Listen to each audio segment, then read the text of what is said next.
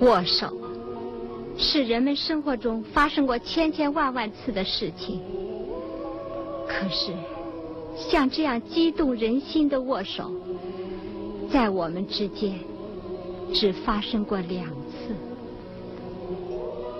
我们怎么会想到，人生中竟有如此曲折的风云变幻？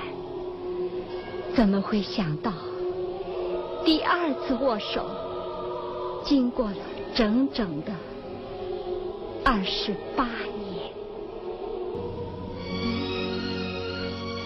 欢迎收听读小说、听电影之《第二次握手》第五集，作者张扬，电影同期取自一九八零年由董克娜导演的同名电影。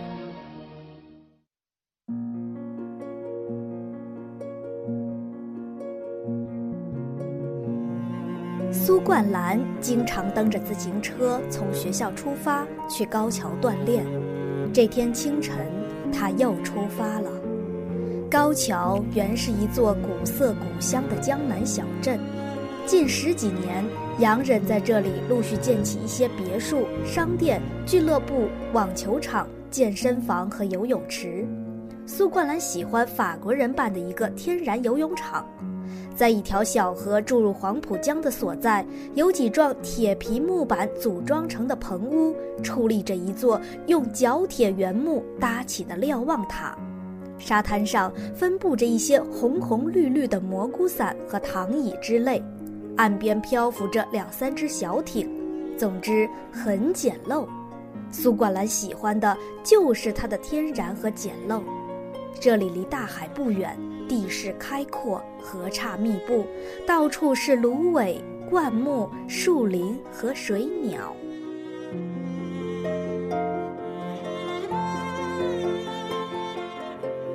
苏冠兰自幼就读于英国人办的教会学校，这些学校对他影响很大，使他向往科学，热衷于体育锻炼。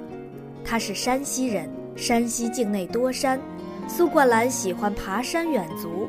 五台山、黑驼山和太白山等，他都爬过。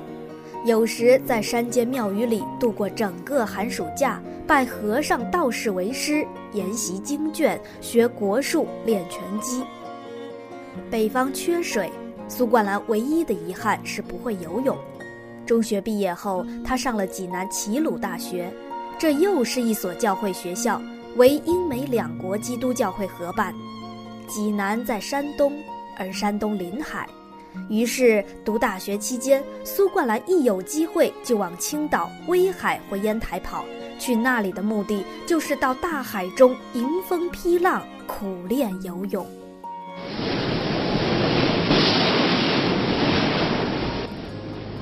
离岸越远，水流越急。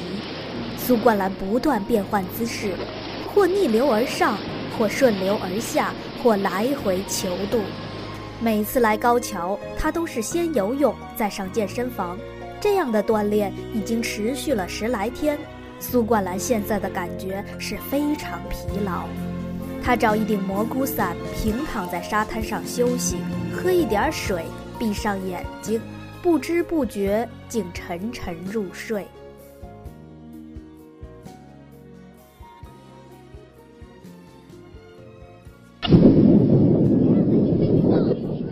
不知过了多久，隐隐雷声把小伙子惊醒了。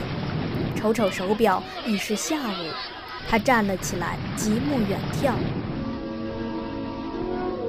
天际涌动着团团乌云，云隙间闪烁着青白色电光。苏冠兰双手叉腰，欣赏着大自然的喜怒无常，感受着风沙扑打，体会着面颊和躯体上麻麻点点的疼痛。顷刻便乌云压顶了，江面上怪风骤起，波涛汹涌，一道道白浪争先恐后似的扑上岸来，浪越来越凶猛。潮头越来越高，转眼间，最前面的浪头即将扑到苏冠兰的脚下。苏冠兰收拾了零星东西，在沙滩上深一脚浅一脚地往回走。途经那座高高的瞭望塔时，但见塔身被狂风吹得直晃悠。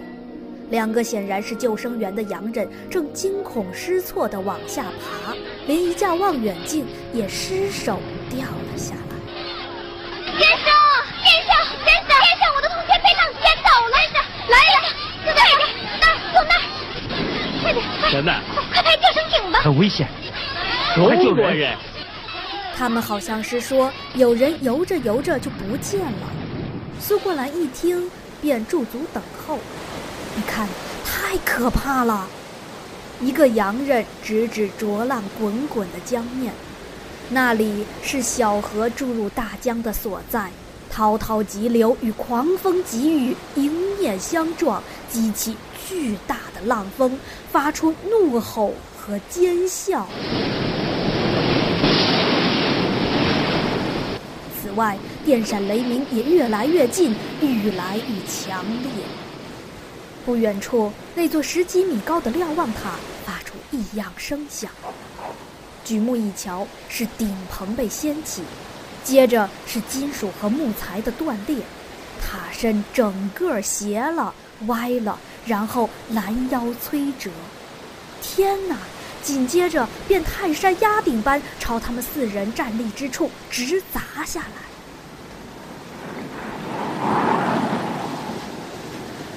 两名洋救生员身手敏捷，拔腿飞奔，连滚带爬，居然在高塔砸到沙滩上之前的一刹那逃脱了。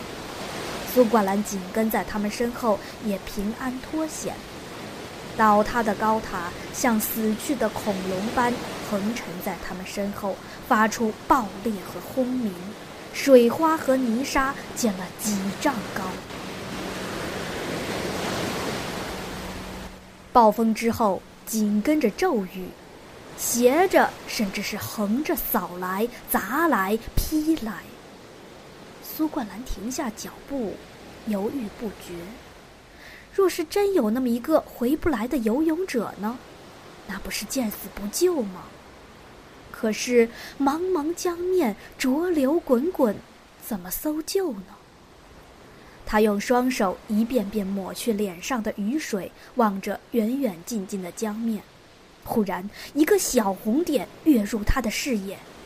天哪，那是一个人，一个活人，正在挣扎求生。苏冠兰大声叫喊，但立刻发现，这是徒劳的。方圆上千英尺内已经没有任何人。再看江面。小红点忽然消失，忽然又冒了出来。显然，那人一下被推上浪巅，一下又跌下波谷。他精疲力尽，已无法靠岸，正被波涛吞吐着，朝水天相接之处滚滚而去。苏冠兰当机立断，拔腿朝水边飞跑。浪潮蜂拥而上，吞没了他。年轻人钻出水面，奋起双臂，朝江心游去，朝刚才发现小红点的地方游去。不知飞了多少时间，也不知被激流席卷了多远。总之，在疯狂宇宙的江中，终于游到了小红点跟前，将那人的头部使劲儿拖出水面。他这才发现，对方是个年轻女性，但已经奄奄一息。苏冠兰用一只胳膊抱着、拖着女孩，另一只胳膊奋力滑动，劈浪前行。天地沉浸在无边的黑幕里，变得像黑夜一样深，一片迷茫混沌，不能辨别方向。苏冠兰知道，千万不能慌乱。否则就会死无葬身之地，连同那个素不相识的女孩。他感觉着水流方向朝右侧滑，朝右侧滑，竭力朝右侧滑。雷电渐渐远去，不过时时传来沉闷的轰鸣和暗淡的闪光，短促而又频繁地照亮层积的乌云和起伏的江面。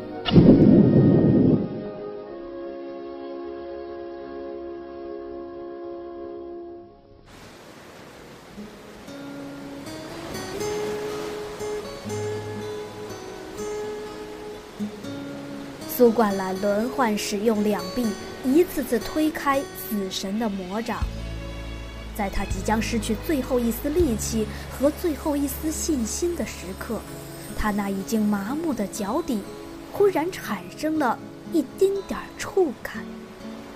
他终于意识到，自己靠岸了。不管是什么样的岸，反正是岸，岸。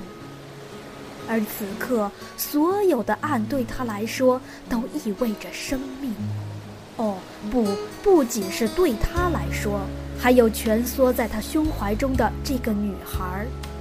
尽管他全不动弹，似乎完全失去了知觉，但苏冠兰知道，他还活着，活着，活着。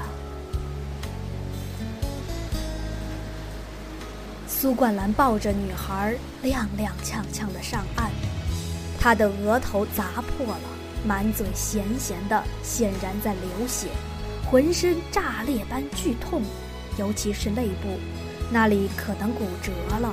他不能动弹，但是他想，不行，可不能功亏一篑，还得往前挪，一直挪到有人的地方。喘息一阵后。他用一条胳膊护着女孩子，另一条胳膊支撑在地上，匍匐着向高处爬去。沙滩上、石头上、泥地上，拖出一道长长的痕迹。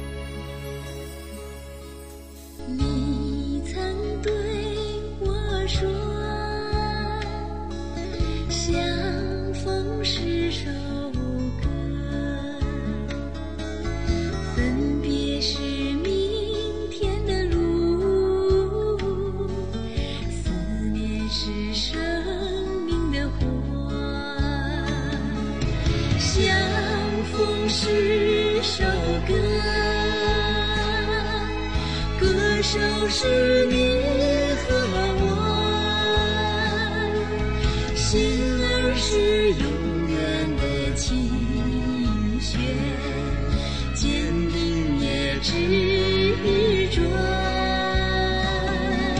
相逢是首歌，歌手是你